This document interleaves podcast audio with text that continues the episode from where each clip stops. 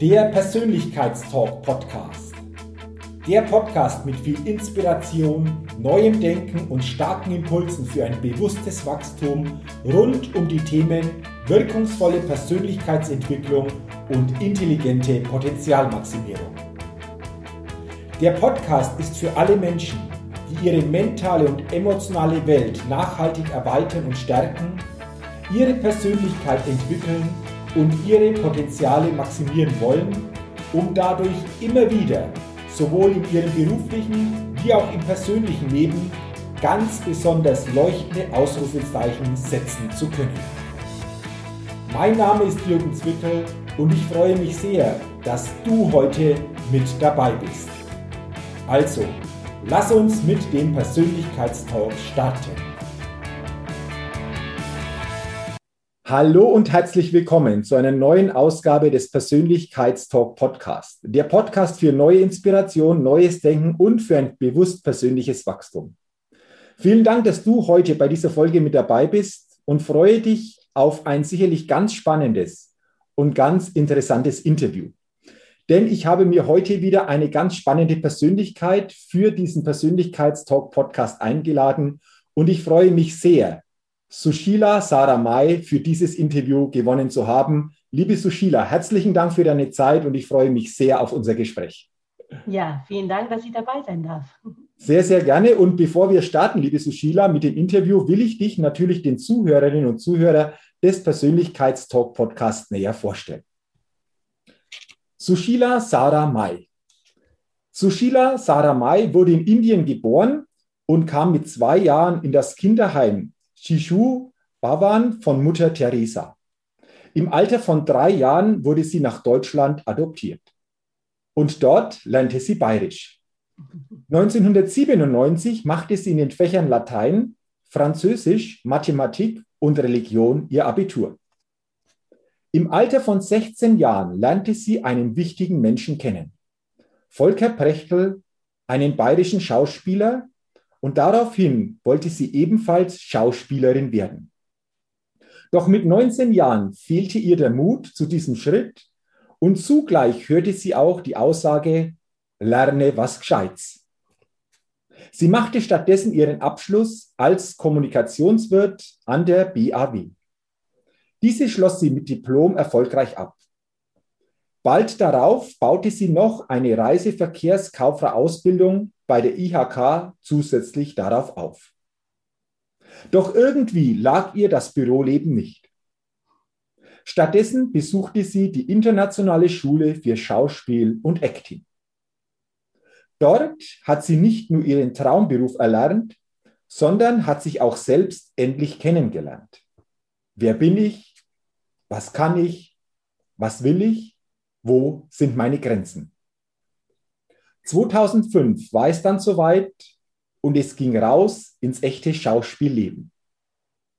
2008 ging ihr nächster Traum in Erfüllung, die Geburt ihrer zwei hübschen Zwillinge, Nahuel Adrian und Sahen Marius. Soweit, liebe Sushila, zu deiner Vorstellung.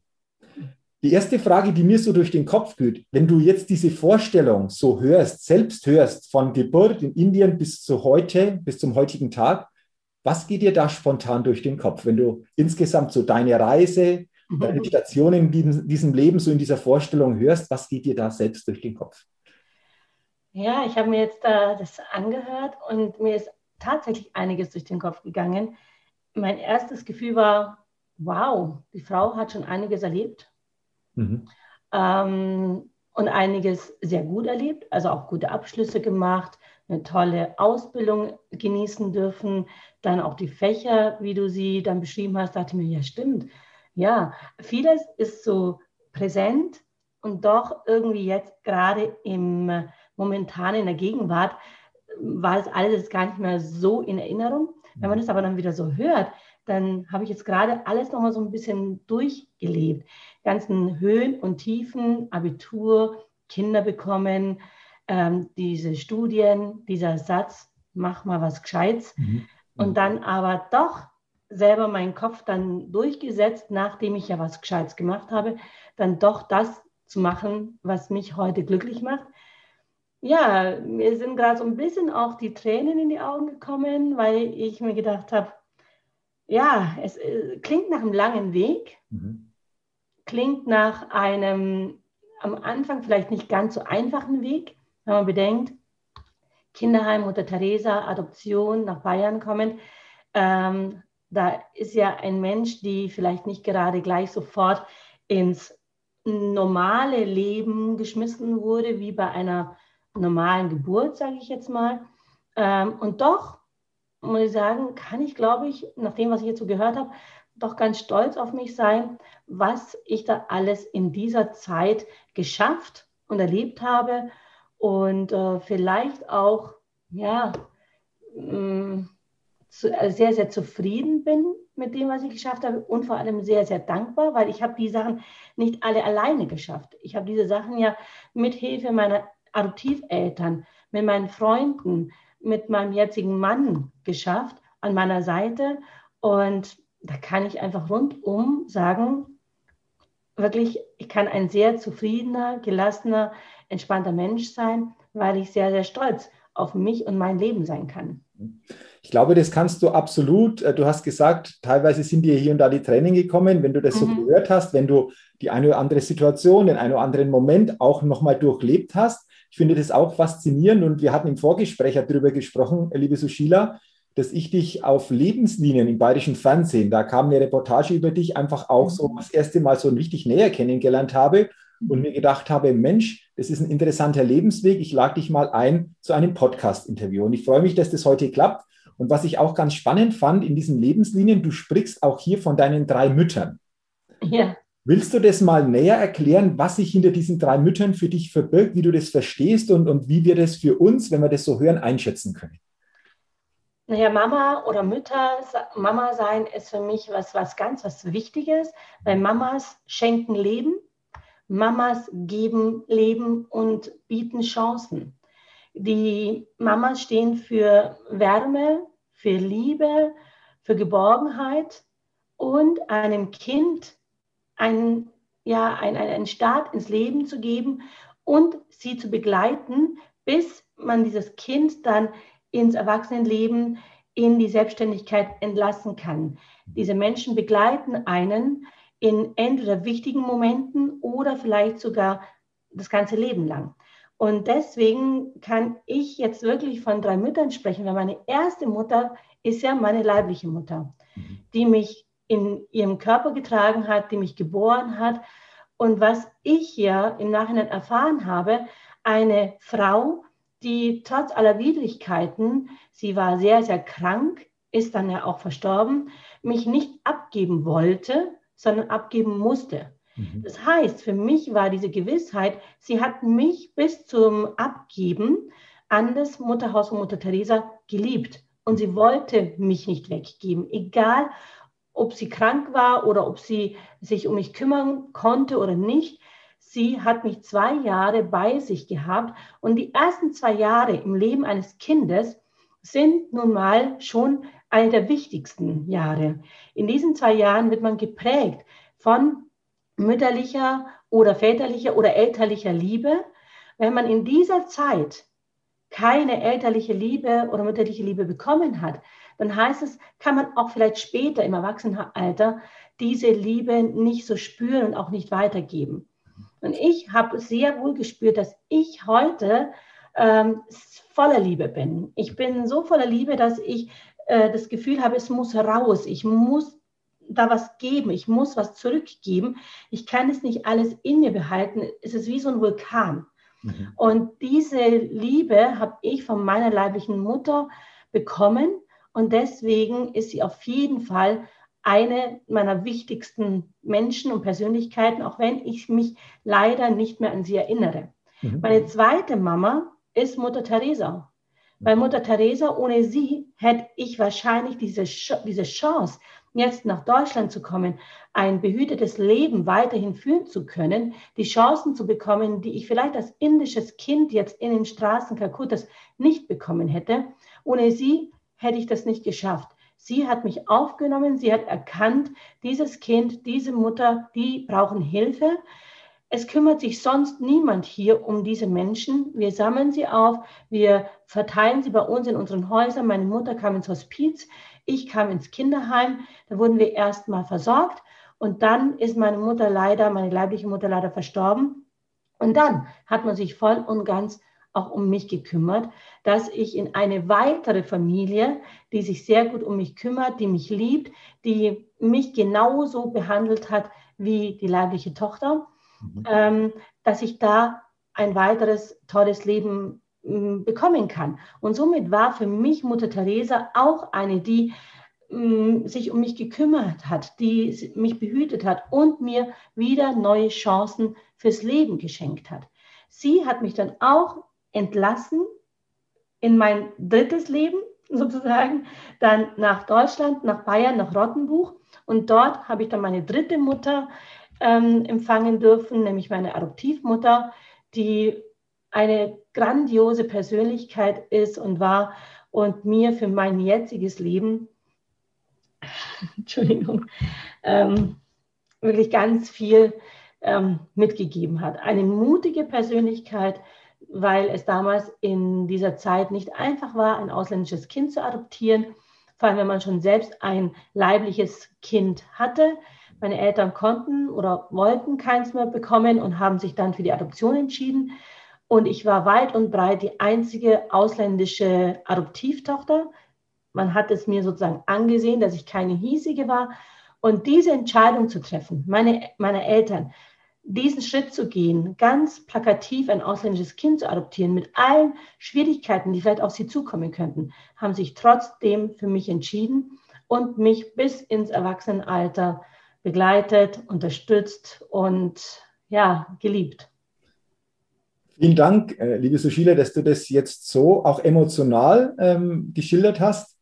Und ich finde es faszinierend, dass du so zwei Wörter vor allen Dingen so ins Zentrum gestellt hast. Zum einen Liebe dass du, mhm. egal um welche Mutter es ging, immer diese Liebe gespürt hast. Ja. Und zum anderen auch Dankbarkeit, dass du einfach auf das, was da entsprechend für dich gemacht worden ist, wie du begleitet worden ist, in welcher Situation auch immer als Kleinkind oder dann natürlich auch im heranwachsenden Alter, einfach diese Dankbarkeit auch heute nur spürst, weil du sagst, jeder Moment war da wichtig, weil er mhm. auch mich dahin geführt hat, wo, wo du heute bist oder was du heute erleben darfst. So habe ich es jetzt gespürt und das finde ich faszinierend und vielen Dank, dass du uns einfach auch hier an, an diesen ja, Themen, an dieser Thematik, an dem, wie du das erlebt hast, hast teilnehmen äh, lassen. Vielen, vielen Dank schon mal dafür. Du hast es gerade angesprochen, du bist ja hier nach Deutschland gekommen und du hast selber gesagt, das warst immer so das, das ausländische Kind, auch an der Hautfarbe entsprechend gleich sichtbar. Wie, wie hat sich das dann im Kindesalter entwickelt? Vor allen Dingen, wie du in die Schule gekommen bist. Was, was ist da so insgesamt ja, passiert? Wie hast du das empfunden? Wie bist du da mit dieser Situation selbst umgegangen? Willst du das mal schildern? Weil ich finde ja das auch interessant, wie du einen Weg für dich gefunden hast, hier einfach auch dann deinen Weg zu gehen. Und der ist ja dann auch im Kindesalter schon losgegangen. Wie, wie war das für dich? Ja, es war zwiegespalten.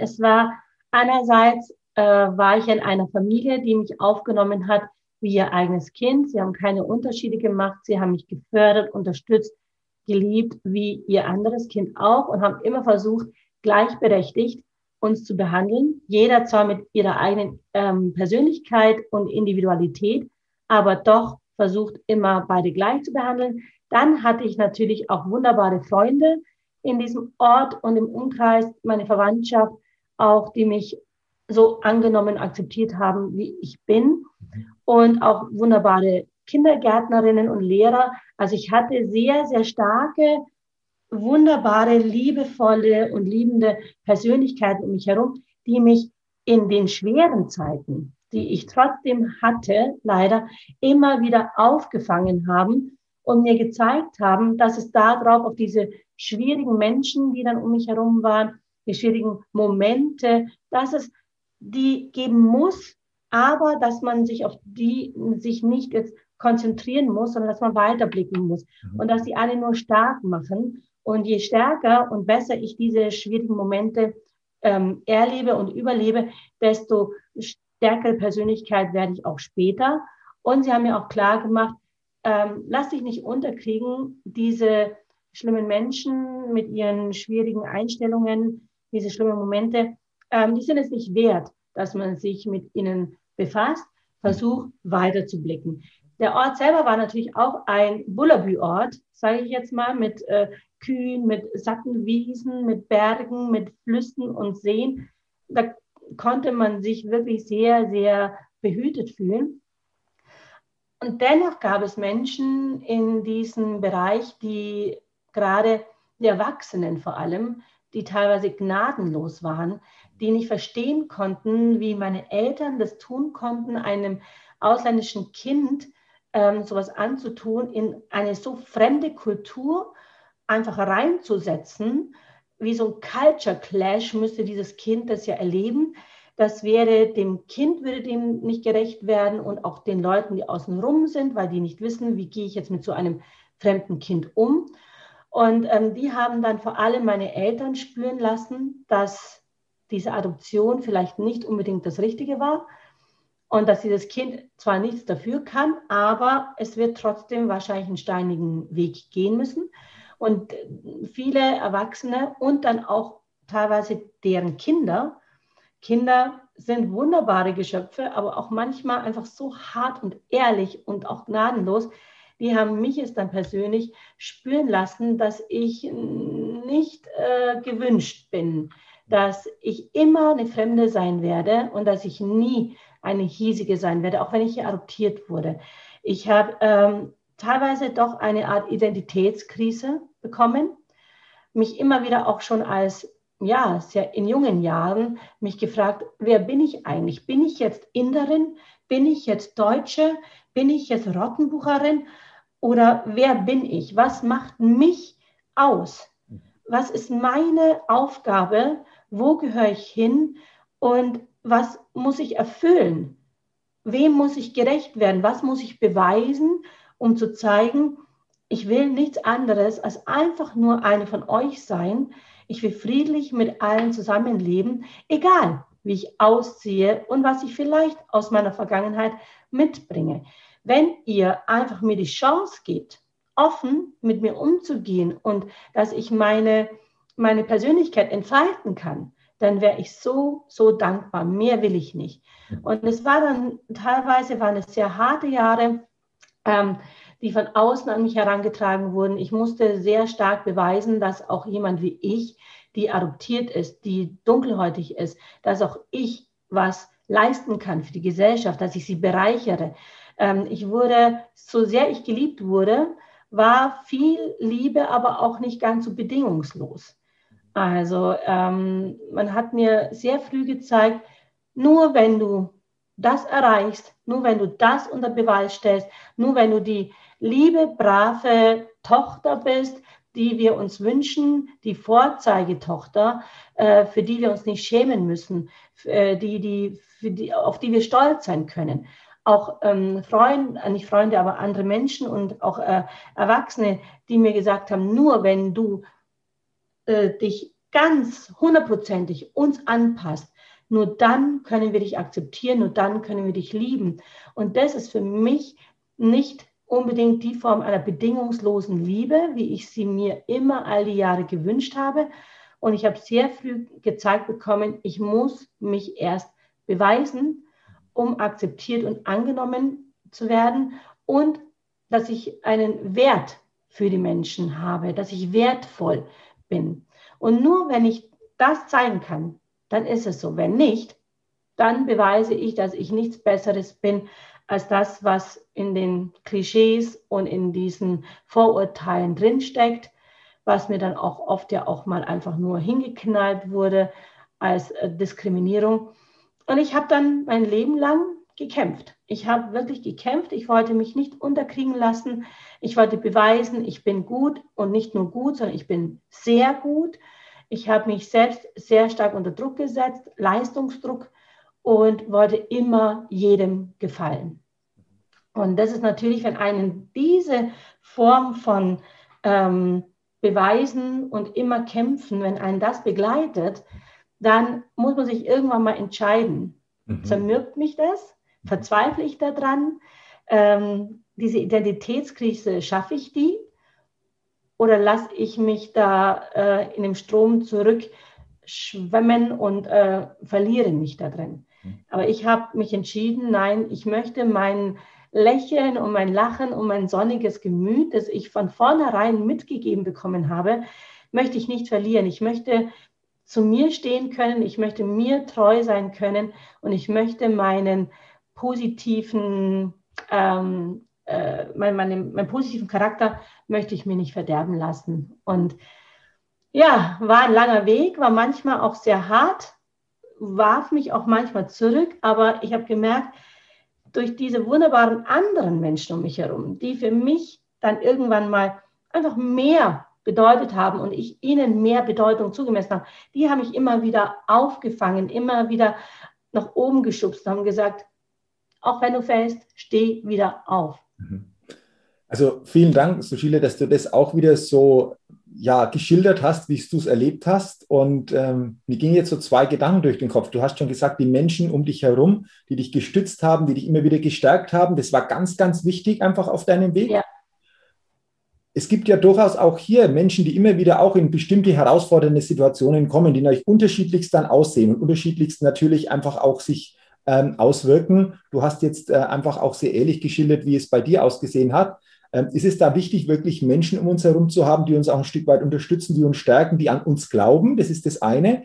Aber was waren für dich einfach auch nochmal, du hast es schon angesprochen, aber hier nochmal konkreter nachgefragt, einfach auch so Tugenden, die du selbst dann nochmal gezeigt hast, um wirklich deinen Weg dann gehen zu können. Willst du das einfach nochmal schildern, weil ich finde das jetzt sehr interessant, auch als, als Botschaft an den einen oder anderen, der eventuell auch, wie auch immer die dann aussieht, so eine herausfordernde Situation hat oder in so einer Lebenssituation steckt, wo ich sage, boah, die ist jetzt echt herausfordernd. Was, was, was würdest du aus deinem eigenen Erleben heraus hier für dich einfach auch äh, sagen, was, was da wichtig ist? Also in meinem Leben, ich kann ja oft immer nur von mir sprechen, war wahnsinnig wichtig. Ich habe sehr früh gemerkt, dass ich immer lache.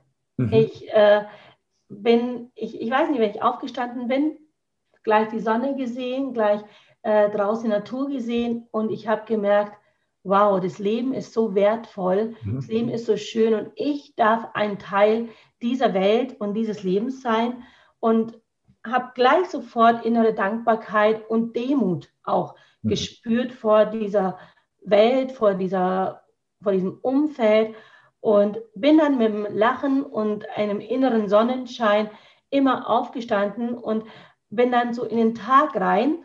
Und ich bin auch immer, was ich bis heute behalten habe, war auch meine innere Neugier. Mhm. Ich bin ein unheimlich neugieriger, offener Mensch. Und äh, wie so ein kleines Kind, dieses kleine Kind habe ich auch in mir behalten. Ich war einfach nicht, ähm, ich sage es mal ganz drastisch, äh, mundtot oder irgendwie sowas zu machen. Ich war immer so, dass ich gesprudelt habe vor Wissenslust und Lernen und Neugier. Und wenn jemand gesagt hat, nein, das darfst du nicht oder das solltest du nicht, habe ich gesagt, warum nicht? Mhm. Das war immer so mein Motto. Wenn manche sagen, warum, habe ich immer gesagt, warum nicht? Mhm. Und dann bin ich raus und voller äh, Energie und Freude. Und das höre ich heute oft noch so von Menschen, die mich von damals kennen was mich umgehauen hat von dir, Sushila, war immer deine, dein positives, dein positives Lächeln, deine positive Energie. Du hast dich nie unterkriegen lassen und immer dein Lächeln raus, weil ich immer der Meinung bin, wenn ich mit einem Lächeln rausgehe, egal wie es mir geht, auch wenn es mir noch so schlecht geht, wenn ich lächle nach außen, dann kriege ich das auch wieder zurück. Mhm. Und vielleicht sagen manche, ja, aber dann ist es doch in dem Moment eigentlich nicht ehrlich, wenn du lächelst, weil es dir doch schlecht geht. Und dann sage ich, ja, das kann vielleicht sein. Ähm, aber es ist ja nur dieser Moment, wo es mir schlecht geht. Im Grunde geht es mir doch wunderbar. Ich bin gesund. Ich habe alles, was ich brauche. Ich habe tolles Leben um mich herum. Also dieses, dass es mir schlecht geht, ist eine Momentaufnahme. Mhm. Diese Momentaufnahme kann ich aber weghauen durch meine positive Energie, durch das, dass es mir grundsätzlich gut geht. Mhm. Und zwar sehr gut geht. Und mein Kühlschrank ist voll. Ich kann immer, habe immer was zum Essen, was zu trinken. Ich bin gesund. Was will man denn im Leben mehr, als dass man Perspektiven hat im Leben, dass man Menschen um sich herum hat, die einen äh, lieben und einen Wert geben und dir zeigen, du, äh, du, du, du bereicherst sie und du hast eine Aufgabe in deinem Leben, nämlich diese Menschen weiterhin zu bereichern. Und ja, und du bist gesund. Was will man denn eigentlich mehr im Leben als das? Und ich habe das ganz früh gespürt und bin dann immer mit dieser positiven Energie raus. Mhm. Und ich habe immer gespürt durch diese Adoption, da ist mehr in meinem Leben. Mhm. Das ist noch nicht zu Ende. Ich bin zwar adoptiert worden, aber damit ist mein Leben noch nicht so, dass ich mich jetzt zufrieden zurücklehnen kann und sagen kann, so, und jetzt macht mal. Ähm, sondern ich habe darin eine Aufgabe gesehen für mich, dass ich rausgehe in die Welt und äh, anderen helfe, dass ich, ähm, was ich auch dann entwickelt habe, ist ein gutes Ohr für die anderen zu haben, ein guter Zuhörer zu sein, zu helfen, wo immer ich konnte, weil ich wollte immer was zurückgeben. Und ich habe gesagt, diese Adoption, für mich ist nichts zufällig. Mhm. Für mich ist alles irgendwo vorherbestimmt, Schicksal. Und diese Adoption hat irgendeinen tieferen, bestimmten Kern, eine Aufgabe, die mir zugerufen wurde. Und diese Aufgabe suche ich. Mhm. Manchmal finde ich kleine Aufgaben, die ich lösen kann. Manchmal weiß ich, nee, ich muss die erst lösen, um zu größeren Aufgaben mhm. zu kommen. Mhm. Und das hat mich immer wieder angespornt, immer wieder aufzustehen, nie aufzugeben. Und vor allem, ich habe immer gespürt, andere brauchen mich ja auch. Nicht nur, dass ich sie brauche, sondern andere brauchen auch mich. Es ist so ein Synergieeffekt, ein Geben und Nehmen. Und es wäre schon sehr egoistisch von mir, wenn ich sagen würde, mir egal, was um mich herum passiert, ich gehe jetzt oder ich bringe mich um oder so. Ich hatte schon manchmal solche Gedanken, mhm. weil manchmal diese Identitätskrise so stark wurde, dass ich hm, gedacht habe, mich vermisst sowieso keiner auf dieser Welt und was soll ich denn hier eigentlich und warum bin ich überhaupt da? Ich weiß es nicht sehe keinen Sinn, ich sehe manchmal keine Aufgabe, habe versucht mit dem Stein mir die Haut abzuruppeln, weil ich nicht mehr dunkel sein wollte, weil ich weiß sein wollte, weil ich gesehen habe, unten drunter bin ich ja weiß. Mhm. Unten drunter bin ich wie ihr alle anderen auch. Vielleicht, wenn ich das zeige, vielleicht werde ich dann einfach akzeptiert, so wie ich bin und muss nichts mehr beweisen. Aber dann habe ich mir wieder gedacht, nein, ich werde auch gebraucht in dieser Welt. Und wenn es vielleicht später ist, dass ich selber mal Mama werde, weil ich drei Mamas hatte, vielleicht ist es die Aufgabe selber, eine liebende, wertvolle Mama zu sein für weitere Kinder. Ich muss diesen Weg und möchte diesen Weg weitergehen und diese Aufgabe, welche auch immer noch auf mich zukommt, erfüllen. Und das hat mich angetrieben, diese Motivation. Also vielen Dank auch hier für deine Gedanken und es ist, denke ich, sehr, sehr schön und sehr, sehr gut gewesen, dass du diesen Weg weitergegangen bist mhm. und äh, so quasi auch ähm, vieles da erlebt hast, vieles nach, nach außen geben konntest, was so wirklich in dir steckt. Und ähm, eine Begegnung mit 16 Jahren, ich hatte es in der Anmoderation gesagt, war ja diese Begegnung mit dem Volker Prechtl, einem bayerischen Schauspieler. Ja. Diese Begegnung scheinbar hat dich so fasziniert, dass du ab dem Zeitpunkt für dich gespürt hast, ich will auch Schauspielerin werden. Ja. Willst du nochmal schildern, Sushila, weil ich finde das spannend, weil ein so ein Moment natürlich auch einen totalen Einfluss jetzt auf dein Leben gehabt hat, äh, was das in dir ausgelöst hat. Also woran hast du es gemerkt, dass du sagst, hey, in mir schlummert doch auch so eine Schauspielerin, ich will auch diesen Weg gehen. Was war dieses Besondere an dieser Begegnung? Also, dass ich Schauspielerin werden wollte, lag schon ein bisschen früher mhm. in meinem Herzen, ähm, weil ich immer schon jemand war, der gerne irgendwie was performt hat, mhm. äh, diese musische Ader in mir, da bin ich überzeugt, habe ich von, meiner, von meinen leiblichen Eltern aus Indien mitgebracht. Ich habe sehr gern Klavier gespielt, ich habe Ballett getanzt. Ich hatte von Grund auf einfach was Künstlerisches, Musisches in mir und habe gespürt, das muss ich rausgeben und es will raus. Aber Volker Prechtl hat diesen Wunsch und diesen Bedürfnis und dieser Berufung, die ich so auch gespürt habe, nochmal ähm, ja, nochmal unterstützt und bekräftigt, weil Volker Prechtl, wie wir uns begegnet sind, es war einfach, das war ein wahnsinniger Moment. Das war, ähm, er ist so, er war so, so, so liebevoll, so warmherzig, ein ganz, ganz besonderer Mensch mit, ähm, man kennt ihn ja mit diesen tiefen Furchen im Gesicht. Und da habe ich mir damals gedacht, als ich ihn gesehen habe, dieser Mensch hat auch schon einiges erlebt und mhm. einiges erfahren. Das steckt in, ihm drin und er lebt es raus. Und viele sagen, ja, aber Volker Plechtel mit seinen Falten und seinem Furchengesicht, Furchengesicht der schaut doch so, so beängstigend aus. Da habe ich gesagt, nein, für mich war er warmherzig, er strahlte so eine Liebe aus, so eine liebevolle Art, so eine Warmherzigkeit. Die Erfahrungen, die er gemacht hat, haben ihn zu einem wahnsinnig hilfsbereiten und tiefgründigen Menschen werden lassen. Und diese Tiefgründigkeit, ich habe so eine Fähigkeit in mir, wenn ich Menschen in die Augen blicke und ins Gesicht blicke, weiß ich ganz genau, wen habe ich da vor mir. Habe ich da einen spannenden, tiefgründigen, tiefschichtigen Menschen vor mir oder jemand, der eher sein Glück in der Äußerlichkeit ähm, lebt. Und Volker Prechtel war jemand, bei dem habe ich gespürt, bei ihm geht es tiefer. Er ist ein tiefgründiger Mensch, ihm ist die Äußerlichkeit nicht so wichtig. Und als ich ihn kennenlernen durfte, der hat mich ja gleich auch so angenommen, der hat mich so akzeptiert, der hat mich spannend gefunden, ich habe ihn spannend gefunden und es war wie so ein Magnet, ähm, der uns dann ab dem Tag, wo wir uns kennengelernt haben, hingen wir die ganze Zeit zusammen und hat mir so viel von sich gezeigt, von sich ähm, erleben lassen. Er hat mich auch dann mal im Auto äh, von Schongau, wo ich ja, wir haben uns ja kennengelernt bei Die Hexe von Schongau, bei einem Theaterstück äh, bei einem Open-Air-Theaterstück, wo er die Rolle des Pfarrers inne hatte und ich war eine indische Jongleurin, weil ich auch jonglieren kann. und da haben wir uns kennengelernt und er hat mich einmal da so äh, sitzen sehen bei den Proben. Ich war sehr respektvoll und habe mich gar nicht getraut, ihn überhaupt anzusprechen. Dann kam er auf mich zu und meinte so, Wahnsinn, wenn ich dich anschaue, da sehe ich gleich, du hast sehr viel in dir, was raus muss. Du hast eine sehr spannende Vergangenheit hinter dir. Darf ich dich einfach so ansprechen und ein bisschen mehr darüber erfahren? Und ich saß da so, ich spannend. Äh, mhm. Du bist doch der, der spannend ist. Und dann äh, hat sich da eine Freundschaft entwickelt. Mhm. Und während dieser Zeit hatte ich leider einen Bänderriss dann und konnte dann nicht mehr auftreten, im wahrsten Sinne des Wortes, konnte auch nicht mehr spielen.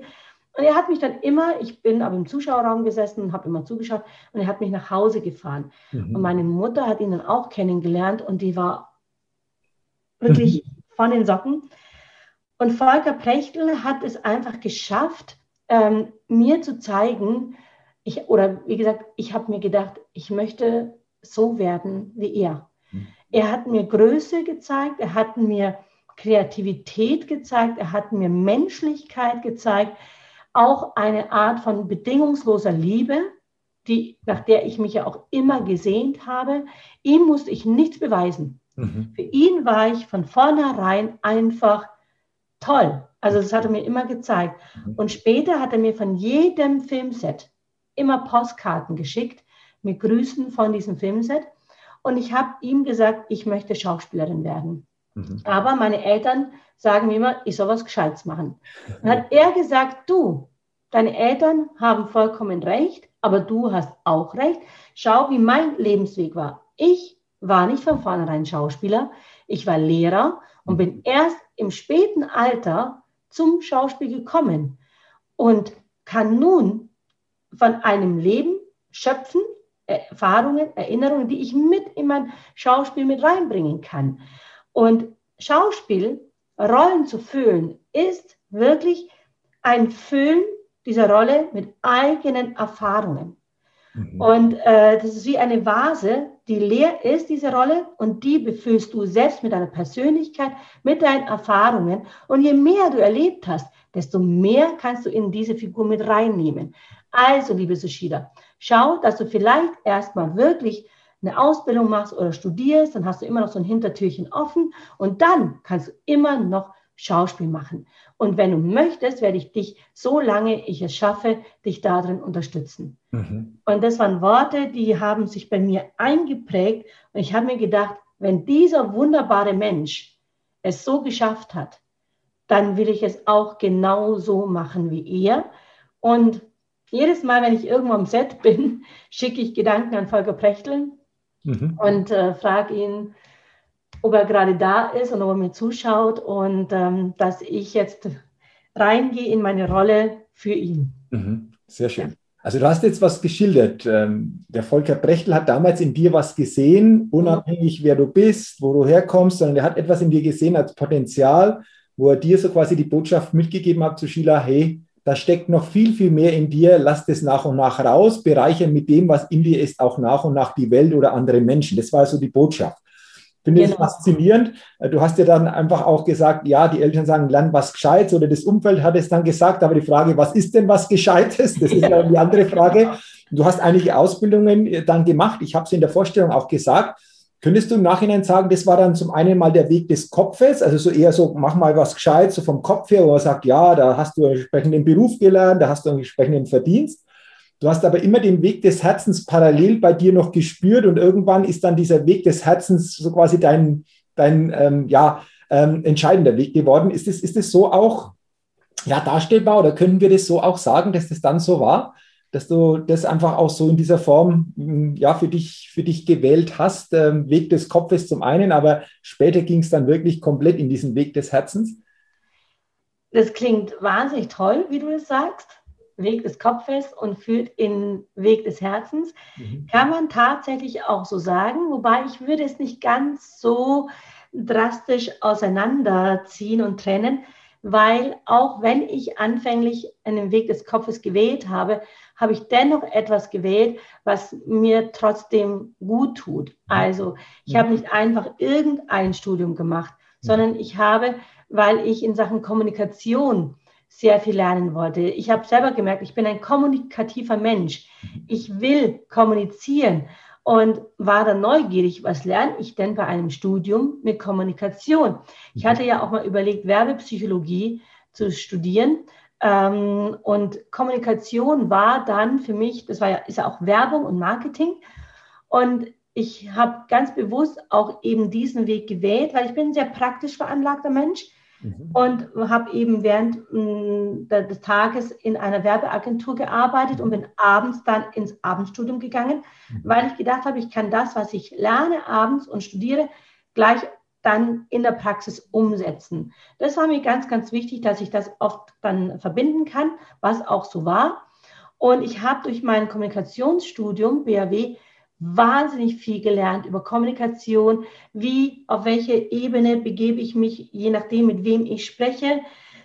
Dieser Blick, diese Empathie, die ich in mir habe, konnte ich durch diese Wissenschaften der Kommunikation nochmal vertiefen weil, was ich gesagt habe, ich bin jemand, ich kann sehr gut erkennen bei jemandem, wie tickt dieser Mensch, was ist es für einer.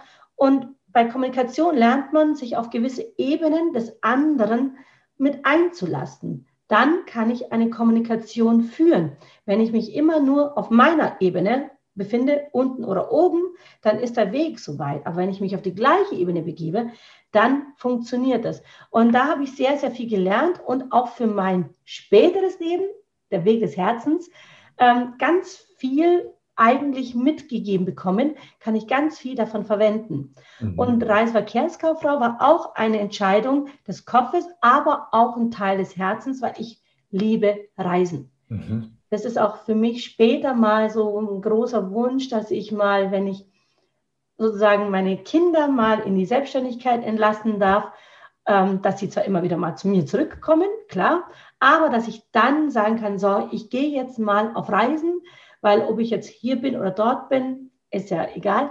Und da habe ich dann auch etwas versucht zu lernen, was sowieso mich interessiert, mhm. Reisen. Und dadurch, dass ich dann auch neugierig war, dachte ich mir, Mensch, über die ganzen Länder was zu erfahren. Das ist doch toll. Und vielleicht später mal, wenn es mit Schauspiel tatsächlich nicht klappen sollte, dann habe ich etwas, was ich wirklich auch sehr gerne machen würde, nämlich Marketing im Tourismus. Mhm. Und dann mit Reisen zu arbeiten, die zu bewerben und an Menschen zu bringen, ähm, Urlaub sozusagen mm, zu verkaufen, ist doch eigentlich ein tolles Privileg. Mhm. Aber dann habe ich schon auch gemerkt, äh, was es eigentlich wirklich heißt, so Kommunikation und Reisen, sehr viel Büroarbeit, sehr viel Computer, sehr viel Sitzen.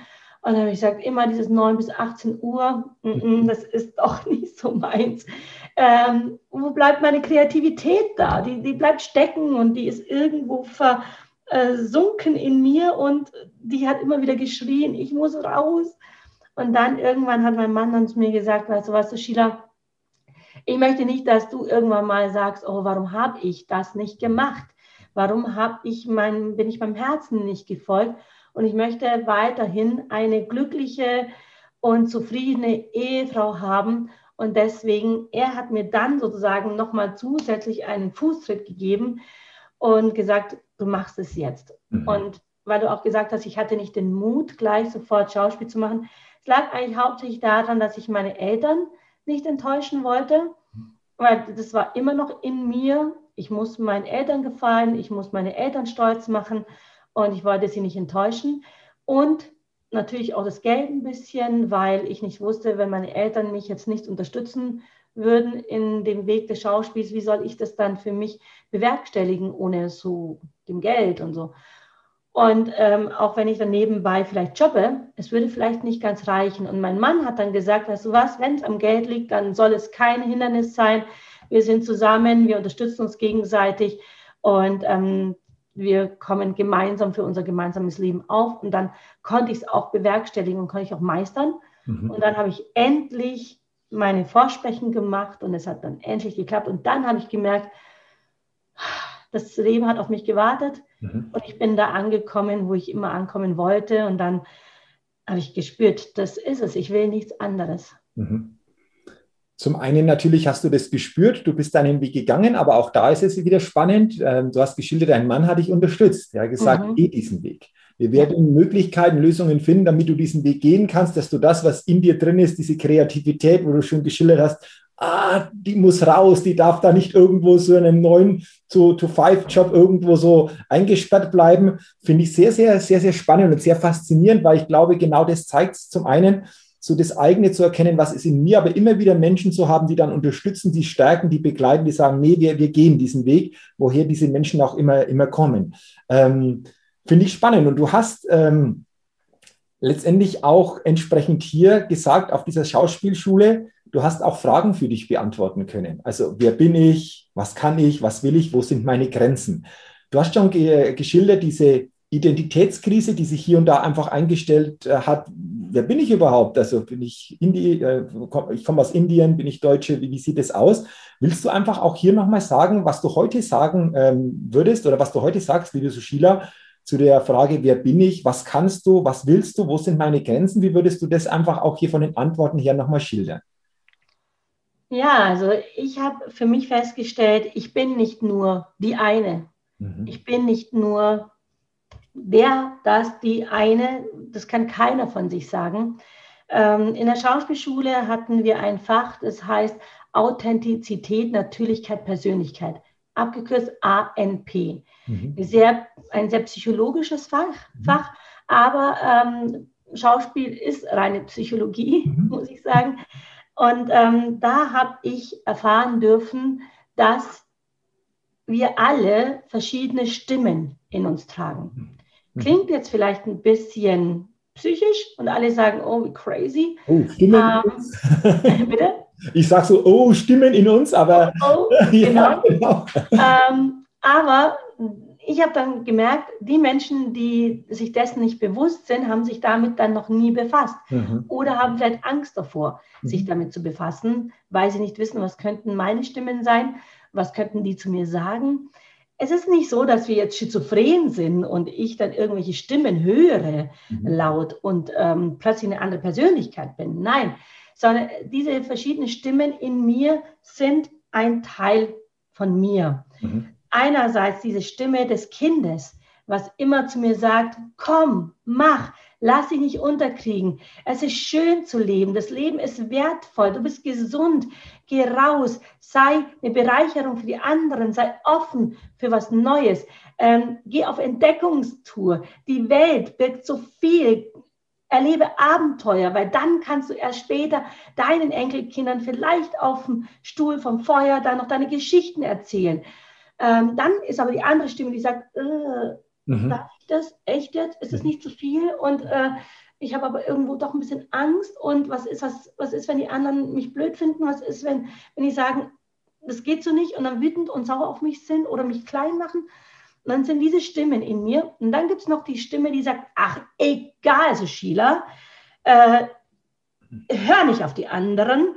Du bist tough, du bist powerful, du bist die Königin und mäh alle um, denn jetzt kommst du. Mhm. Dann sage ich mir, hm, hm, hm, weiß ich nicht so recht. Und dann durfte ich alle Stimmen mal in dieser Übung zulassen. Mhm. Und es klingt jetzt total spooky, aber diese drei Stimmen und ich, es waren dann drei Stühle und ich, wir sind in einen nicht Trialog, sondern einen, wie sagt man, wenn vier Stimmen miteinander sprechen. Oh, das, das wird dann spannend. Ja, wie, wie nennt man das? Ich momentan, aber wir können es uns wirklich gut vorstellen. Ich, ich glaube, so schnell eine kurze Zwischenfrage. Ist es ja. am Ende entscheidend, welche Stimme so quasi die Oberhand bekommt am Ende? Ähm, also ja, zum einen geht es ja darum, mal die Stimme sich überhaupt bewusst zu machen, aber dann einfach auch mal zu gucken, was sagt mir jede Stimme aber nur wenn ich mir das bewusst mache, kann ich ja entsprechend damit umgehen. Äh, wie, du sagst, genau. wenn uns das nicht bewusst ist, dann ist halt eine Stimme da, die uns entweder zurückhält oder immer wieder in eine bestimmte Situation hinein, so quasi was regelrecht reintreibt. Ist das letztendlich auch die, ja, die Quintessenz aus dem Ganzen, sich das viel bewusster mal zu machen, was da ja. so alles so passiert? Durch diese Übung bin ich mir erst meiner Stimme bewusst geworden, mhm. mhm. welche eigentlich in mir da sind mhm. und welche Berechtigung diese Stimmen in mir haben. Mhm. Und durch diesen, äh, dieses Gespräch dieser Stimmen konnte ich dann meine Stimmen so ein bisschen lenken und sagen, welcher Stimme will ich eigentlich so grundsätzlich mehr Bedeutung zumessen, weil sie mir einfach von der Philosophie her mhm. besser gefällt. Also das Kind zum Beispiel gefällt mir für meine Philosophie, wie ich durchs Leben gehe, einfach so am besten, weil sie ist, ähm, ja, sie ist neugierig, sie ist offen ähm, und, und, und äh, teilweise auch manchmal vielleicht ein bisschen zu, ein bisschen, bisschen naiv, aber das ist jetzt nicht schlecht. Mhm. Aber ähm, trotzdem ist sie freundlich und immer irgendwie offen und neugierig und äh, mit einem Lächeln da. Die anderen Stimmen habe ich dann mir gedacht, okay, die sind so ein bisschen negativer im ersten Moment, mhm. aber im zweiten Moment dachte ich mir, ja, aber sie haben auch eine gewisse Berechtigung, weil sie wollen mich ja vor irgendwas vielleicht schützen. Mhm. Die mhm. ganz starke, powervolle, die will mich ein bisschen voranbringen, dass ich aus meiner Reserve, die ich, mein, die ich schon manchmal habe, ich bin schon manchmal auch schüchtern und beobachte erstmal so, bevor ich mich traue, ähm, die dann sagt, jetzt komm, jetzt mach, Mhm. warte nicht lang. Mhm. Und jetzt, heute ist es so, dass ich allen drei Stimmen in mir, also erstens ein Bewusstsein geschafft habe, dass sie da sind, eine Berechtigung gegeben habe. Und jedes Mal, wenn eine Stimme rauskommt, ich dieser Stimme dann auch eine gewisse Berechtigung geben kann, in dem Moment und sagen kann, nee, nee, nee, du, ich brauche dich jetzt mal nicht, okay? Aber äh, ich verleugne sie nicht. Und das ist ganz wichtig, dass ich weiß, ich bin nicht nur die eine, mhm. sondern ich bin mehr. Und das ist auch, was ich jetzt rausgeben möchte, auch, dass ich nicht nur die Inderin bin zum Beispiel und nicht nur die Deutsche, sondern in der Zwischenzeit kann ich beides annehmen. Ich habe früher das Indische verleugnet, weil ich wollte unbedingt dazugehören. Ich wollte Deutsche sein. Ich habe ähm, alles, was Deutsch ist, in mich aufgesogen. Ich habe zum Beispiel, ich weiß nicht, ob du das schon weißt, als Kind sechs Stück Weißwürste gegessen, als ich an dem Tag, an dem ich nach Deutschland kam, gleich in den ersten zwei, drei Nächten als kleines zweijähriges Kind, sechs Stück Weißwürst, halbes Pfund Kalbskäse, alles, was so bayerisch deutsch war, aufgesogen. Alles, was indisch war, habe ich weggeschoben. Menschen, die mich nach Indien gefragt haben, habe ich Brüst ähm, Seite geschoben, habe gesagt, ja, bin ich, aber ist es nicht wichtig, ist nicht interessant. Jetzt nachdem ich 2007 doch nach Indien gereist bin, habe ich Indien kennengelernt. Ich habe die Menschen kennengelernt. Ich habe mich kennengelernt, wie ich dort bin. Und plötzlich habe ich gemerkt, ich kann furchtbar stolz drauf sein, aus diesem Land zu kommen. Ich möchte dort zwar jetzt vielleicht nicht mehr für immer leben, aber ich kann mit Stolz sagen, ich bin Inderin. Und jetzt schaffe ich es, beides miteinander zu verbinden, um mich nicht mehr zu fragen, bin ich das oder bin ich das, sondern ich darf beides sein. Und ich kombiniere auch gern. Ich trage auch mal ein, eine Dirndlbluse im Sari. Mhm. Ich esse auch mal einen asiatisch angehauchten Schweinsbraten. Mhm. Ähm, also ich sage mir, warum muss das nur das eine sein? Warum kann ich das nicht verbinden? Warum kann ich nicht ähm, so äh, das Vielfältige um mich herum annehmen und akzeptieren und flexibel sein. Und das wünsche ich mir auch so von vielen anderen, dass nicht nur schwarz-weiß gibt, sondern es gibt diese Mischfarben. Und je bunter ein Blumenstrauß ist, desto schöner ist er doch. Und diese verschiedenen Persönlichkeiten in mir, Identitäten, konnte ich dann mit Hilfe meiner Schauspielschule dann endlich annehmen und akzeptieren und somit auch mich annehmen und akzeptieren, dass ich gut bin, so wie ich bin. Mhm. Das ist eine schöne Botschaft, ein schönes Bild. Ähm, der Blumenstrauß, je mehr Blumen, desto bunter ist dieser Strauß. Mhm. Aber auch mal wirklich so die Botschaft, selber mal drüber nachzudenken, was sind denn so viele Stimmen in uns und welche Stimme verleugne ich teilweise auch unbewusst, die mhm. auch anzunehmen, die auch anzuerkennen, auch das in der Vergangenheit ist ein Teil von uns damit wir jetzt auch im Hier und Jetzt ganz anders uns auch ausrichten können. Also vielen, vielen Dank, äh, liebe Sushida, für diesen Gedanken, für diese Botschaft, weil ich denke, da, da steckt viel drin für jeden von uns, da mal drüber nachzudenken, was ist denn da entsprechend in uns? Welche Stimmen gibt es da und wie kann ich die eine oder andere Stimme einfach auch viel besser integrieren, was eventuell in der Vergangenheit nicht so der Fall war. Sehr, sehr mhm. schön. Lass uns noch mal ein Thema ganz kurz angucken, bevor wir dann zum Ende in die Schnellfragerunde gehen. Ähm, Thema Schauspiel. Willst du uns mal sagen, ähm, du warst ja schon in vielen äh, bekannten Produktionen auch dabei, was so demnächst ansteht? Gibt es da schon etwas? Ist da schon irgendwas wieder in Planung? Wenn ja, in welche Richtung geht das denn bei, bei dir dann, was das Thema Schauspiel betrifft oder auch Rollen betrifft, die da auf dich warten? Ja, also ähm, es ist so, dass ähm, durch die Corona-Geschichte und Pandemie-Geschichte hat sich bei mir schauspielerisch sehr viel verändert. Ich habe vorher viel Theater gespielt, Events, mhm. ähm, Schauspieltouren, also sehr viel ähm, persönlich gespielt auf verschiedenen Bühnen oder auch eben in der Stadt, gewisse Rallyes, Krimi-Dinner, Krimi-Rallyes mhm. und so weiter. Ähm, das mache ich jetzt gerade so ein bisschen wieder, weil mhm. mhm. manche Dinge wieder funktionieren. Mhm. Aber nachdem es dann jetzt lange Zeit, jetzt über ein Jahr nicht ging, hat sich bei mir dieser Film, des, äh, dieser Weg des Films mhm. entwickelt, ganz stark. Und da bin ich so dankbar dafür, dass ich diese Möglichkeiten und Chancen äh, bekommen habe, da privilegiert zu sein, dass wir drehen durften und dass ich da auch mehr involviert wurde. Wir haben 2019 ging es los, aber gedreht haben wir 2020 einen ganz tollen großen Kinofilm, ein deutsch-indischer Kinofilm, der heißt Träume sind wie wilde Tiger. Der mhm. ist jetzt auch in der Vorauswahl zum äh, Deutschen Filmpreis. Oh, okay. Ist er mit nominiert. Genau, da erfahren wir hoffentlich im Oktober, wie es sein wird. Mhm. Jetzt gerade ist auch in Italien bei einem Kinderfilmfest, ähm, ist er auch im Wettbewerb. Also ein ganz, ganz wertvoller Film. Eine, sag ich mal, Familienkomödie für alle Altersstrukturen, von klein bis alt eine Culture Clash Komödie. Inder, die nach Deutschland kommen und dann mit der Kultur der, der Deutschen konfrontiert werden, dann aber auch deutsche Menschen, die eigentlich mehr indisch sein wollen und die treffen aufeinander und die einen wollen den anderen sagen, wie es geht und wie es äh, am besten ist und es ist einfach sehr, sehr witzig, aber zwischen den Zeilen auch manchmal sehr gesellschaftskritische Töne, was ich sehr gut finde. Dieser Film wartet darauf, endlich in die Kinos zu kommen. Wir hatten nämlich am 25. Mai eigentlich schon einen Termin in den Kinos als Premiere, musste dann aber wegen Corona verschoben werden und jetzt warten wir endlich, dass es in die Kinos kommt, auf die Veröffentlichung. Und ansonsten habe ich letztes Jahr sehr, sehr viel gedreht, was alles jetzt noch kommt. Mhm. Tatort zum Beispiel durfte ich eine Polizistin mit bei den großen zwei Münchner Tatortkommissaren sein. Da war ich auch so happy und so glücklich und so beseelt irgendwie. Ich habe mich wirklich gesegnet gefühlt bei den beiden. Und ähm, ja, und dann auch noch Zimmer mit Stall mhm. und ähm, Alice im Weihnachtsland. Das haben wir im Januar gedreht. Das kommt so um Weihnachten rum, mhm. kommt alles raus. Nächste Woche darf ich in die Schweiz zum Drehen. Da drehen wir das Netz das ist der Arbeitstitel erstmal, eine länderübergreifende Miniserie. Und da darf ich, was ich, ja, wie soll ich sagen, ähm, im Filmen ist es ja immer noch so, dass sehr stereotypisch besetzt wird.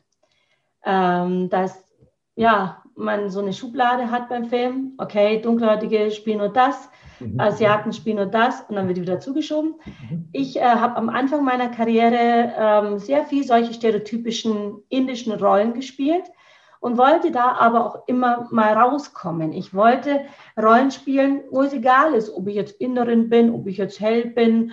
Äh, habe ich gesagt, ich kann alles spielen. Ich kann nicht nur Indisch, ich kann auch Polizei, ich kann auch Anwältin, Ärztin oder sowas spielen. Mit der Zeit wurde das auch erhört und wurde immer mehr, Gott sei Dank. Aber ich freue mich trotzdem dazwischen auch wieder indische Rollen spielen zu dürfen, wie zum Beispiel bei Träume sind wie die Tiger. Da spiele ich eine liebevolle indische Mama, die mit ihrem Sohn und Mann nach Deutschland kommt. Jetzt bei das Netz spiele ich eine sehr reiche, aber doch ähm, empathische und liebevolle indische Frau. Und ähm, das gefällt mir nach wie vor, wobei ich das Gefühl habe, es kann trotzdem immer noch mehr in die Richtung gehen, dass man diese Schubladen, diese Klischeeschubladen zulässt und weniger stereotypisch besetzt. Ja, das ist so die Aussicht für die nächste Zeit und äh, was auf mich zukommt. Und ansonsten, ja, bin ich gespannt und bleibe neugierig und offen, weil es passiert, glaube ich, noch ganz, ganz viel. Ich spüre das und freue mich schon wahnsinnig alle Abenteuer, die auf mich zukommen. Auch mit meinen Kindern. Meine Kinder, die drehen auch schon, sind auch schon Schauspieler genau, was da noch so alles auf uns zukommt.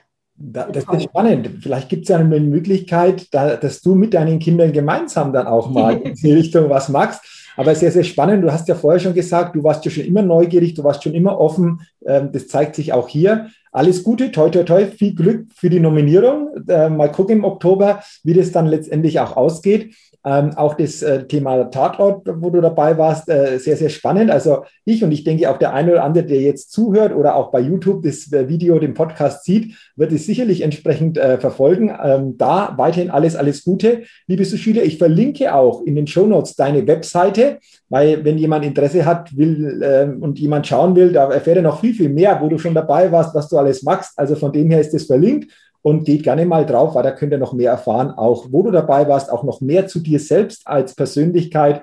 Und ich finde das sehr, sehr, sehr, sehr spannend. Ich hätte noch gerne einen Satz. Ja, gerne. gerne gesagt. Gerne. Und was mir ganz, ganz wichtig ist, ich sehe Film und Fernsehen und die Kunst überhaupt, sehe ich, dass die eine große Verantwortung für unsere Gesellschaft hat.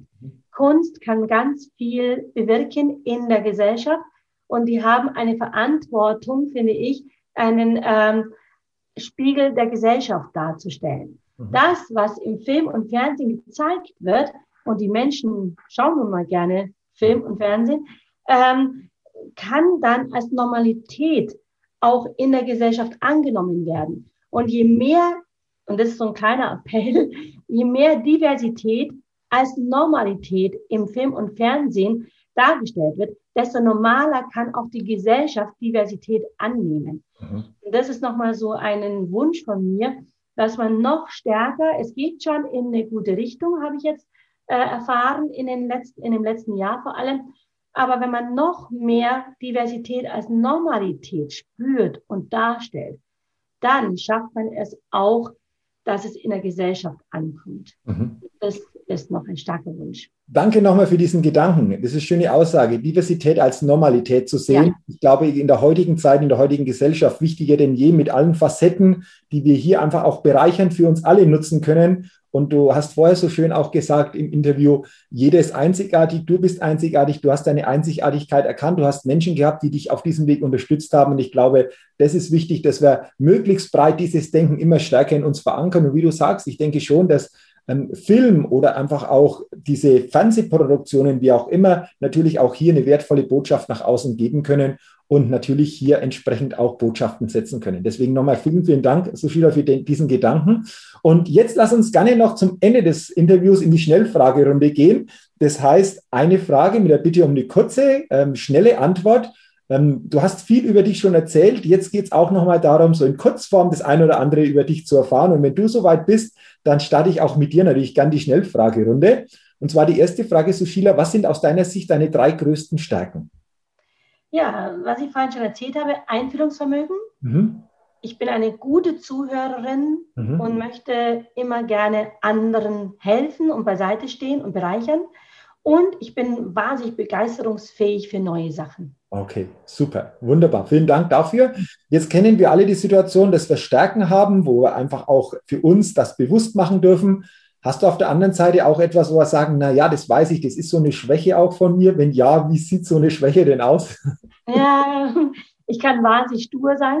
Aha. Wenn ich mir was in den Kopf gesetzt habe, dann lasse ich da nicht locker. Mhm. Was ich vorhin auch schon dir gegenüber gesagt habe, ich kann reden, ich kann reden, ich kann reden und manchmal komme ich nicht zum Punkt. Und damit mache ich dann meine Kommunikationspartner manchmal auch ganz verrückt, weil die sich denken, was will die mir eigentlich sagen? Komm mal endlich zum Punkt. Mhm. Genau, und äh, das Dritte ist, ich kann wahnsinnig nachtragend sein, mhm. wenn jemand unehrlich ist zu mir. Ich, äh, für mich ist Ehrlichkeit ganz, ganz wichtig. Und wenn jemand unehrlich ist und es ist nicht geklärt, dann kann ich bis zu meinem Lebensende nachtragend sein. Mhm. Okay. Wenn es geklärt ist, dann ist es auch raus aus meinem Kopf. Okay, danke auch hier für die Ehrlichkeit. Du hast ja gesagt, Ehrlichkeit ist sehr wichtig. Lass ja. uns gerne mal über das Thema Gewohnheiten sprechen, Sushila. Gibt es etwas, was du sagst oder wo du sagen würdest, das ist so eine coole Gewohnheit von mir, was du regelmäßig machst? Wenn ja, wie sieht denn diese coole Gewohnheit aus bei dir? Also ganz ehrlich, eine Gewohnheit, was ich mache, eine coole, habe ich jetzt tatsächlich an mir jetzt nicht gefunden. Mhm. Eher eine coole Angewohnheit. Mhm. Ich kann nämlich unheimlich kindisch sein. Okay. Mit meinen Kindern, wenn wir unbeobachtet sind, dann bin ich mit meinen Kindern und auch mit meinem Mann unheimlich kindisch. Wir, wir tollen rum, wir sind Babys, wir, wir brabbeln rum. Also das ist manchmal für Außenstehende ist es dann vielleicht ganz seltsam, wenn sie uns sehen würden, aber wir äh, erleben dann teilweise von Kind, Baby bis ins Jugendalter, erleben wir alles wie richtige Kinder. Und das in, für mein Alter, dass ich so kindisch, kindlich auch sein kann, finde ich eigentlich manchmal ganz cool, ja. weil mich das so furchtbar jung hält. Mhm. Und auch meine Jungs sagen ab und zu mal, das erlebe ich sie dabei, wenn sie sagen zu anderen, ja, das ist meine Mama, die ist noch, die schaut nicht so alt, wie sie tatsächlich ist, weil sie nämlich mit uns immer rumblödelt und kindisch ist und nicht so furchtbar erwachsen. Und das finden wir total cool. Aber ist doch schön, wenn die eigenen Kinder sowas sagen, oder? Ja. Finde find ich toll. Da, genau. Danke dafür. Ähm, welcher Wert zu Sheila ist dir besonders wichtig? Also für mich sind das Leben und die Gesundheit mhm. einfach so das Wichtigste, weil beide wahnsinnig viel wert sind. Mhm. Okay. Und dieses Bewusstsein, dass das Leben an sich, egal was es einem bringt, ob es Höhen oder Tiefen bringt, dass es wertvoll ist zu leben und dass man wirklich jede Sekunde einfach wirklich genießen muss. Mhm. Und das kann man nur genießen, wenn man gesund ist. Mhm. Und dass man dankbar sein soll, wenn man gerade die Gesunden, die wollen immer tausend, tausend, tausend Sachen. Mhm. Ein Kranker will eigentlich nur eine Sache. Der will gesund sein. Mhm. Und deswegen finde ich es wichtig, dass man einem bewusst wird, wenn man gesund ist, dass das ein hohes Gut ist und keine Selbstverständlichkeit. Mhm. Deswegen sind Leben und Gesundheit für mich die wichtigsten Werte. Mhm. Danke auch nochmal für diese Gedanken, auch sehr, sehr wertvoll. Vielen Dank dafür. Dann eine weitere Frage, welches Ziel oder welchen großen Traum hast du noch? Ja, habe ich vorhin schon erwähnt, ich möchte unbedingt in meinem Leben was zurückgeben. Mhm. Also ich habe immer noch das Gefühl, dass ich äh, in jeder Sekunde, wenn ich Menschen treffe, mir denke, ich möchte, dass der wenn er bei mir ist, dieser Mensch bereichert wieder weggehen kann. Dass er das Gefühl hat, wow, jetzt bin ich bereicherter mhm. als zuvor. Mhm. Und ähm, ich möchte in meinem Leben was zurückgeben, diese ganze Liebe, die ich halt bekommen habe von allen Seiten. Und die möchte ich halt jetzt zuerst irgendwie so auch meinen Kindern geben. Mhm. Diese bedingungslose Liebe. Ich will ihnen das geben, was ich jetzt äh, vielleicht so mit Kampf ähm, bekommen habe, nämlich, äh, dass sie keinen Leistungsdruck von mir bekommen, dass ich sie annehme und so wie sie sind, dass ich ihnen sagen kann, hey, egal was andere sagen, ihr seid gut so, wie ihr seid, ihr seid perfekt. Ähm, und dass sie dann später im Alter nicht irgendwie das Gefühl haben, oh, wir müssen jetzt irgendwie dankbar sein und meinen Eltern irgendwie was geben und schenken oder sonst was, sondern dass sie die Dankbarkeit zeigen, indem sie einfach später irgendwie mal wieder zurückkommen, mich mhm. besuchen und sagen, hey Mama, zu dir kommen wir gerne zurück. Und ich äh, stolz sein kann auf sie, wenn sie einfach selbstständig ins Leben entlassen werden können. Und später, mein großer Wunsch ist, ich habe auch so ein anderes Vorbild noch, das ist Karl-Heinz Böhm, mhm. der großer Schauspieler war und später dann in die Entwicklungshilfe gegangen ist. Mhm. Und das wünsche ich mir auch. Ich mhm. möchte jetzt so lange für meine Kinder da sein und für meine Familie, wie sie mich brauchen. Und wenn ich dann das Gefühl habe, ah, da habe ich meine Arbeit getan, die kommen allein zurecht, dann möchte ich raus in die Welt und schauen, wo kann ich wirklich anpacken, wo kann ich helfen mit meinen Händen. Sei es mhm. in Indien, vielleicht sogar bei Mutter Teresa im Heim, um dort zu zeigen, hey, ihr habt alle wirklich ein tolles Leben verdient und vielleicht bekommt ihr auch dann durch meine Hilfe auch Chancen, wie ich sie bekommen habe. Okay. Und ich möchte diese Chancen nicht für mich alleine haben, sondern ich möchte, dass die anderen Menschen auch Chancen bekommen und dann möchte ich mithelfen. Mhm. Das ist so mein großer Wunsch, in die Entwicklungshilfe später zu gehen. Oh, okay. Also äh, sehr, sehr interessant. Äh, danke auch, dass du das mit uns geteilt hast. Äh, dann noch eine weitere Frage, Sophia. Welches Credo im Leben verfolgst du? Ah, Credo. Ähm, ja, äh, es hat mal eine Regisseurin zu mir gesagt, Sushila, ähm, dein Temperament ist Fluch und Segen zugleich. Mhm. Und dann habe ich mir gedacht, wow, ey, wenn Fluch und Segen gleichzeitig ist, dann kann ich doch gleich nach dem Motto leben, warum nicht? Mhm. Viele sagen, oh, warum? Und ich sage mir, warum nicht? Also drauf los. Und ähm, dass ich eben ähm, schon, wie soll ich sagen, ähm, dass ich die Chancen, die sich bieten in meinem Leben, nutze und nicht zu verängstigt oder zu konservativ oder so sage, das habe ich jetzt schon immer so gemacht und das werde ich jetzt auch nicht anders machen, sondern dass ich halt eben offen bin für Neues. Und da ist mein Credo dieses, warum nicht eigentlich? Schönes Credo, dass wir uns immer häufiger die Frage stellen dürfen, auch in Momenten, warum denn nicht? Ja. Richte ihn dagegen. Also danke auch für diesen Gedanken. Mhm. Ähm, dann lass uns zur drittletzten Frage kommen. Stell dir vor, du sitzt auf einem Stuhl und es gibt noch einen zweiten Stuhl, der ist momentan noch nicht besetzt.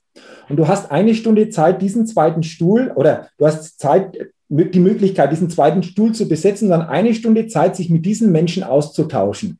Welcher Mensch würde sich aus deiner Sicht heraus wirklich sehr interessant auf diesem Stuhl für dich einfach auch hier zeigen? Wen würdest du gerne in so einem Moment auf diesen Stuhl setzen, weil du sagst, mit diesem Menschen würde ich mich gerne mal eine Stunde so richtig ungestört austauschen?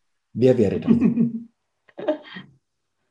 ah, also ich kann mich da definitiv nicht auf einen Menschen konzentrieren. Weil das wäre ja schon wieder so, als würde ich mich selber nur als einen Menschen sehen mhm. und äh, mich würde nur eine Sache ausmachen. Das wäre definitiv nicht so. Aber gut, ich muss es wahrscheinlich doch. Also es ist für mich äh, diese, dieses Mädchen, Malala heißt sie, mhm. die in äh, afghanischer Gefangenschaft jetzt muss ich noch mal kurz nachdenken. Ähm, also sie war in Gefangenschaft von den Taliban, mhm, mh. wurde dabei fast erschossen, mhm. hat sich dann aber äh, ins Leben zurückgekämpft. Mhm. Und ich finde diese Persönlichkeit von Malala, finde ich so, also ich kriege Gänsehaut, wenn ich nur an sie denke, mhm. ihren Mut und ihre Kampfbereitschaft und was sie angetrieben hat, sich nicht aufzugeben und zu sterben, sondern rauszugehen und den Menschen draußen zu zeigen, was sie ausmacht und was es im Leben bedeutet zu kämpfen, was wichtig ist im Leben und auch ihre absolut soziale und, und ähm, bedingungslose Art, anderen Menschen ihre Botschaften mitzuteilen um anderen Menschen zu helfen. Das ist für mich unbeschreiblich und mit dieser Person würde ich mich tatsächlich länger als noch eine Stunde mhm. austauschen. Ich würde gerne einfach mal ein kleines Mäuschen spielen und ein Teil ihres Lebens mal sein und einfach mal sie begleiten. Okay. Interessant. Das wird sicherlich ein interessanter Austausch. Wenn ich mich recht erinnere, ich bin mir jetzt nicht hundertprozentig sicher, aber ich glaube, sie hat auch den Friedensnobelpreis bekommen. Genau. Sein, ne? genau. Stimmt, genau. Also genau. natürlich interessant, könnte ich mir vorstellen, dass es ein ganz interessantes Gespräch wird, Sushila. Ähm, vorletzte Frage. Ganz kurz, auch ein interessantes Gespräch, weil ich wurde in der Corona-Zeit, leider in der Corona-Zeit, deswegen konnten wir es nicht, ver, äh, nicht, real, ver, äh, nicht realisieren, wurde ich sogar für eine, eine Rolle mhm. als Malala ah, mal gefragt. Okay. Und dafür ist es für mich dann, und ich habe diese, dieses Angebot so von Herzen angenommen, weil ich gesagt habe, das ist zwar eine große Aufgabe, das ist eine große Verantwortung, diese Persönlichkeit darzustellen, aber ich glaube, es, es würde mich komplett erfüllen in meinem Leben und es würde mir nochmal so den letzten Part geben, um zu sagen, jetzt bin ich äh, perfekt, jetzt ich, äh, bin ich erfüllt, jetzt ich brauche eigentlich nicht mehr mehr mhm. als das. Und dazu würde und müsste ich mich mit ihr auf jeden Fall auseinandersetzen, mhm. mich mit ihr vielleicht unterhalten oder vieles von ihr lesen und sie aufsaugen, mhm. alles von ihr hören, ihre äh, ganzen Reden und Gespräche, um sie dann auch wirklich zu spüren und in mich einzusaugen, um irgendwann auch sie zu werden in der Rolle. Okay, vielleicht gibt es ja da auch zukünftig mal die Chance, dass das okay. mal möglich ist, weil das, glaube ich, wäre sehr, sehr spannend und ich glaube einfach prädestiniert auch für dich. Lass uns doch dann noch zur letzten Frage kommen. Wir sind ja hier im Persönlichkeitstalk Podcast zu Sheila. Was bedeutet das Wort Persönlichkeit für dich? Persönlichkeit ist für mich ein Reichtum an Individualität, Charakterstärke und inneren Werten Persönlichkeit sind für mich Menschen, die es schaffen, ihre innere Stimme zu hören und ihrer inneren Stimme zu folgen, den Mut haben und die sich für andere Menschen einsetzen, egal ob ihnen bewusst ist, ob sie vielleicht daraus negative Konsequenzen erleben könnten oder nicht, sondern einfach für andere Menschen da sind, mit ihrem eigenen Reichtum an Individualität und inneren, innerer Stärke und inneren Werten. Mhm. Danke, war für mich auch nochmal sehr, sehr schöne Beschreibung, was Persönlichkeit bedeutet. Danke auch für diese Gedanken. Und ich sage jetzt zum Ende, liebe Sushila, nochmal herzlichen Dank für dieses wunderbare Interview, für dieses mhm. wunderbare Gespräch. Ich habe für mich so viele ja, Dinge auch persönlich rausziehen können von deinen Gedanken, von deinen Aussagen. Und da sage ich wirklich nochmal herzlichen Dank für deine Zeit, für deine Offenheit, dass du uns so an deinem Leben, an deinem Weg hast teilhaben lassen. Äh, fand ich grandios. Und wie gesagt, nochmal ganz, ganz herzlichen Dank dafür. Vielen, vielen Dank. Es war für mich jetzt auch eine wahnsinnig bereichernde Zeit, die, dieses Gespräch jetzt, weil immer im Gespräch reflektiert man und man kriegt auch wieder wahnsinnig viel zurück. Und wenn man diese Fragen gestellt bekommt, die sind ja auch nicht alltäglich, diese Fragen, mhm. dann ähm, gibt es einem die Chance, sich nochmal selber zu reflektieren, sich mit, mit sich selber zu beschäftigen und sich auch wiederum neuen Dingen bewusst zu werden, die man gesagt hat, die man sich vorher vielleicht gar nicht so bewusst war. Mhm. Also vielen Dank auch für die Bereicherung für mich. Gerne, vielen Dank für dein Feedback. Es freut mich natürlich sehr. Ähm, ja, ich wünsche dir natürlich und deiner Familie weiterhin alles Gute, viel Gesundheit, vor allen Dingen viel persönlichen Erfolg. Aber ich bin mir sicher, du wirst diese Rollen in Zukunft verkörpern, die genau zu dir passen, die entsprechend du für dich einfach auch so ähm, spielen kannst, dass du damit einfach auch vielen Menschen auch eine Botschaft nach außen gibst, auch hier etwas wirklich entsprechend für das Leben als Bereicherung weitergeben kannst. Dafür alles, alles Gute, viel Erfolg und natürlich insgesamt viel Lebensglück und nochmal herzlichen Dank, liebe Sophia. Dankeschön.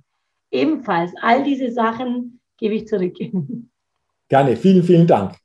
Ja, liebe Hörerinnen, liebe Hörer, vielen Dank, dass du auch heute in diese Podcast-Folge und in dieses spannende und bereichernde Interview hineingehört oder auch hineingeschaut hast. Ich wünsche dir, dass du viele Impulse und Inspirationen für dich mitnehmen kannst, für dich auch umsetzen kannst. Dafür wünsche ich dir natürlich viel Erfolg. Gleichzeitig wünsche ich dir auch weiterhin viel Gesundheit, alles Gute und denke immer daran, wenn es um deine innere Aufstellung auf deinem täglichen Spielfeld des Lebens geht, da geht noch was, entdecke in dir, was möglich ist, denn Persönlichkeit gewinnt.